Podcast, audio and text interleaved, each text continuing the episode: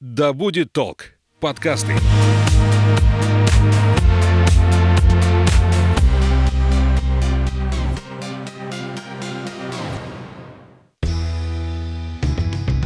Всем привет! Я Александра Михайловская. Это подкаст «Конюх Федоров», где мы вместе с travel-коучем, основателем компании Field Travel, кандидатом географических наук и опытным путешественником Анной Статвой осознаем туризм как явление и разбираемся в психологии путешествий и путешественников. Ань, привет! Привет, Саш! Сегодня поговорим на тему экослед. Очень что интересная тема. За зверь такой? Что обозначает этот термин? И главное, как это понятие применимо в жизни? Да, сейчас вообще это очень модное понятие. Оно везде, где только можно и где нельзя, оно используется. Под ним подразумевается наш углеродный след, то количество углекислого газа, которое выброшено в атмосферу в результате потребления нами чего-либо. То есть мы все что-то потребляем в каком-то количестве. Да? Мы с вами едим, носим одежду, передвигаемся на транспорте, пользуемся всякими бытовыми там вещами. Таким образом, мы оставляем вот этот самый углеродный след. У кого-то он больше, у кого-то он меньше. Если мы возьмем и сравним среднестатистического такого жителя развитой страны и страны развивающейся, то мы увидим, что он отличается в разы. Ну, возьмите женщину из африканского селения, которая живет в хижине. В этой хижине нет электричества, женщина ходит босиком, ест э, как-то скудно, у нее нет э, водопровода, в общем, никаких благ цивилизации, которыми пользуются, ну, даже мы с вами пользуемся, у нее нет. И мы сравним ее экослед свой, увидим колоссальную разницу. Мы от всей нашей деятельности этот след оставляем. И в том числе от путешествий. Почему-то я раньше думала, что туристический экослед это, знаешь, это такие отпечаток. следы на тропе, как медведя, зайца, человека. Но на самом деле это глубже понятие. Если брать это уже то, о чем мы сейчас только что сказали, туристический экослед или экослед путешественника. Это что? Это тот же самый углерод углеродный след от всего того, что он употребил для того, чтобы реализовать свое путешествие. Итак, отправляясь в путешествие, мы всегда пользуемся чем? Как минимум транспортом. Самое главное, да, что нам необходимо, чтобы переместиться из точки А в точку Б. Ну, конечно, есть случаи, когда люди отправляются на каком-то там суперэкологичном транспорте типа велосипеда, хотя велосипед тоже нужно произвести. Это тоже промышленность. Но вообще никакого следа вы не оставите только в том случае, если вы вышли из дома и пошли пешком. Это невозможно. Вы даже на свой дачный участок добираетесь, используя транспорт. Поэтому это такая идеалистическая картинка невозможна. А что касается одежды, обуви, да, мы ее используем всегда и в повседневной жизни. Если мы говорим только о путешествии, то это то, что мы пользуем именно там. Вот сравним свою обычную ну, неделю жизни, да, когда вы все равно едите, включаете электричество и так далее, и неделю жизни в путешествии. И вот увидим разницу, и это будет дополнительный экослед от вашего путешествия. То есть, если бы вы были дома, вы бы это не потребили, а здесь вы это как раз использовали. И наоборот. Да. Дома вы бы это потребили, и в путешествии нет. Да, но, как правило, в путешествии мы потребляем больше, чем в своей обычной жизни. Ну, первое – это транспорт. Конечно, наибольший след оставляют путешествия на самолетах. А дальше идут там в рейтинге пониже путешествия на поезде, на автомобиле. И там уже совсем это когда мы пользуемся ну, каким-то живым транспортом, что очень редко, но бывает. Конные туры, например. На автомобиле меньше, чем на самолете экослед? Конечно, конечно, меньше. Даже если мы разделим потребленное топливо на всех тех, кто с вами летел вместе в салоне, да, и и вы путешествуете на своем личном автомобиле, он будет меньше, однозначно. Mm. Но опять же, тот же самый велосипед или та же самая байдарка, все равно на нее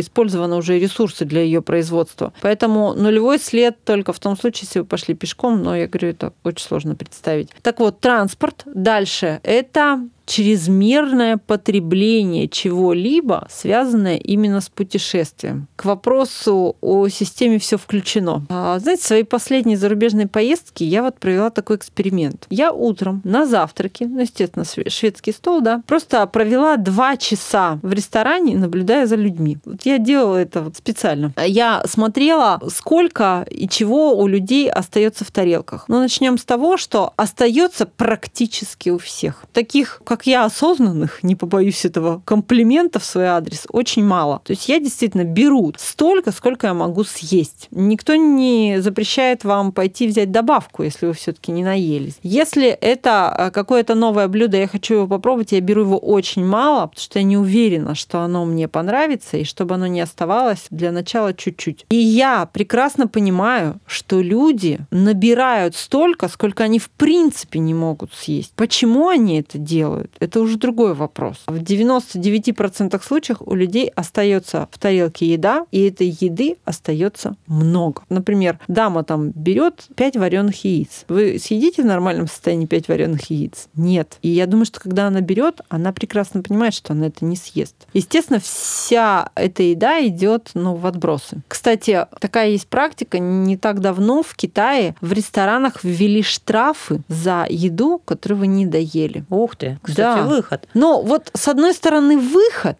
а с другой стороны мне не очень нравятся такие вещи, которые связаны с тем, что называется насильственная парадигма. Смысл вот в этих штрафах это так же, как не мусорить, да, вам будет штраф. То есть вы не мусорите, не потребляете лишнего из э, чувства вот этого страха и наказания. Ну, и тем самым формируется привычка. Ну, знаете, мне больше нравится ненасильственная парадигма, которая заключается в том, что вы это сделаете или не сделаете, вам будет хорошо. То есть я не бросаю мусор на улице не потому, что я боюсь штрафа, а потому что я хочу, чтобы было чисто, и я понимаю, что если я не буду мусорить, и все остальные не будут мусорить, я буду показывать пример людям, и мы будем жить в чистом городе. Чувствуете разницу, да? Потому что чем плоха насильственная парадигма? Как только это насилие уходит, да, штрафы отменили, вы начинаете снова этим заниматься. Позиция, я очень часто слышу мнение, да штрафовать всех надо, да наказывать надо жестче. Но это неэффективно, потому что самый эффективный надсмотрщик, так скажем, это наша совесть. Как я вижу и наблюдала в последнее время, очень много людей берут с собой средства личной гигиены. Это вот эти вот самые салфетки, всякие умывалки, обработки рук, куча-куча-куча всего. И, как правило, для путешествия это делается в маленьких небольших флакончиках, которые тут же выбрасываются. Не всегда сжигаются там как-то или еще что-то. Вот экослед от этого всего какой и чем это можно заменить? Ну, это тема, которую любят экологи поддерживать. Вот, давайте все использовать многоразовое, не использовать пакеты пластиковые, там, ходить за кофе со своими кружками. Да, это имеет место быть. Я там тоже э, этому стараюсь следовать. Сортирую мусор, там хожу шопером в магазин. Но я понимаю, что это не решение проблемы. Я к этому отношусь скептически. Объясню почему. Еще раз э, свою позицию проясняю. Я не против этого. Я это поддерживаю своим личным примером, но я считаю, что да, нужно отказываться по возможности от одноразового всего, просто чтобы меньше потреблять. Но нужно стремиться к тому, чтобы научиться это все дело перерабатывать. Я считаю, что вот в этом решение вопроса, с одной стороны. А с другой стороны, вот мы можем сейчас сколько угодно говорить о том, что надо делать, что не надо делать, как себя вести, но след, экослед от путешествия, он все равно будет. Большой он или маленький. Это уже второй вопрос. Да, вы можете его уменьшить, когда выберете адекватный какой-то способ транспорта, и когда вы будете меньше есть. Ну, не в смысле откажетесь от еды, а когда вы не будете чрезмерно употреблять. И это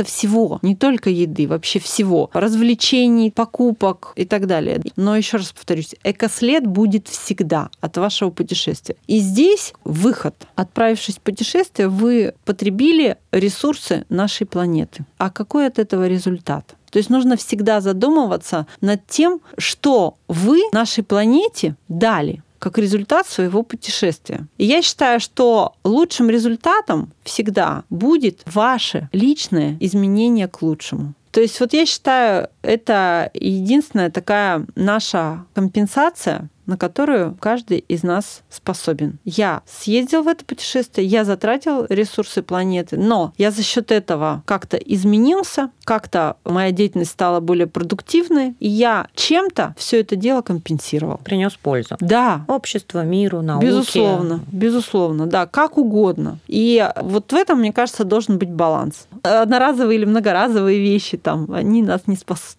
А если все-таки отдача будет минимальной, человек уже уже на старте путешествия это понимает, как он может минимизировать этот экослед? Добраться на поезде, а не на самолете, это будет уже минимизацией? Я, а, знаете, всегда рассказываю о заблуждениях, которые есть на этот счет. Да? Некоторые призывают, давайте пользоваться электромобилями и так далее. Я говорю, а электричество на минуточку откуда берется в электромобилях? То есть оно также вырабатывается где-то на электростанции, какой атомный, тепловой, там гидро и так далее. То есть использование электричества – это не панацея. Да, нет у вас выбросов в окружающую среду, но при этом сколько выбросов произошло, пока эти ваши аккумуляторы для автомобиля были вообще произведены. И те же самые выбросы есть при производстве электричества. То есть не нужно вот так плоско мыслить. Это не, не столь однозначно. Хорошо, отказаться от обеда в самолете. Ну, вот я... эта коробочка, да, ты ее уже не выбрасываешь, ну, еда. Да, там очень много одноразового. Но я считаю, что потреблять умеренно. Недавно общалась с психологом, который сказал одно слово, которое мне прям врезалось в память. Он сказал, достаточно. Нужно использовать, потреблять столько, чтобы тебе было достаточно. Понимаете, немного, вот как некоторые приезжают тоже на какой-то курорт, начинают там все экскурсии вот подряд, которые есть, все достопримечательности, нам нужно везде поставить гал. Зачем? Это тоже перепотребление. Достаточно. Подумай о том, сколько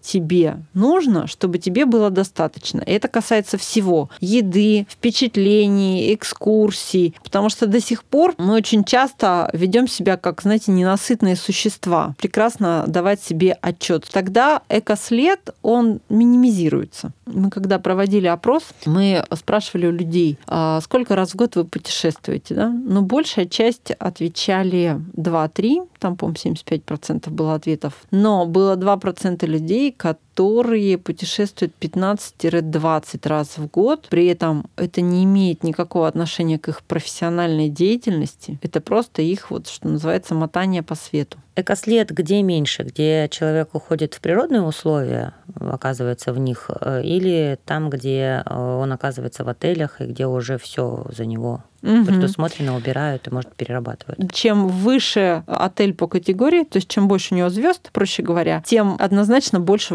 экослед. Если вы идете в природу, здесь вопрос такой. Если вы ведете там себя соответствующим образом, то да, ваш экослед будет там минимален. Если вы там не спалили пол тайги, да, оставив после себя костер, то ваш экослед будет минимален. Чем э, больше комфорта, тем, соответственно, больше ваш экослед. Но представьте себе вот там в отеле, да, смена белья ежедневная, ежедневная смена полотенец. Вы понимаете, что это тоже использование ресурсов, да? Это использование воды, это использование стиральных порошков, это использование энергии на то, чтобы все это постирать. Представляете, какое потребление? Колоссальное. Поэтому да, если вы хотите прям совсем его минимизировать, вам необходимо отдыхать на природе, но так, чтобы, что называется, не навредить, чтобы использовать как можно меньше тех самых ресурсов и чтобы не оставлять после себя горы мусора, э, выжженную тайгу и там загрязненные водоемы. Ну вот я сейчас соотношу это все. Допустим, тоже разжигание костра на природе. Оно же наносит вред воздуху, земле, ну, для деревья этого... для этого берешь. По сравнению с используемой водой при стирке в отеле. Это как, равнозначно, но, неравнозначно? Э, это сложно сравнить, но я сразу хочу сказать, если вы правильно развели костер, если вы не рубили деревья для того, чтобы подкинуть дровишек в него, ну, зеленые живые деревья, да, если вы собирали валежник, и еще раз повторюсь, правильно развели костер, то есть сняли дерн, развели костер, потом дерн снова уложили, когда уходили, то ваше воздействие, оно будет, ну, фактически нулевым, фактически нулевым. Но здесь нужно э, понимать, что такое хорошо, что такое плохо, потому что многие люди, они совершают какие-то неправильные действия не из злого умысла, просто по незнанию. Конечно, хотелось бы, чтобы все были более просвещенными в этом плане. Для тех, кто задумался, что он может сделать для общества полезного и для себя по возвращении из путешествия, чтобы как-то компенсировать нанесенный вред, я так понимаю, можно хотя бы посадить дерево да, на своем своем участке или принять участие в акции какой-то по да, посадке. вот это, кстати, э, классная вещь, когда ты своим путешествием каким-то образом компенсировал впрямую экослед. Это участие в волонтерских проектах. То есть кто-то высаживает деревья, кто-то строит экотропы, по которым пойдут туристы, кто-то устраняет последствия уже чьей-то деятельности,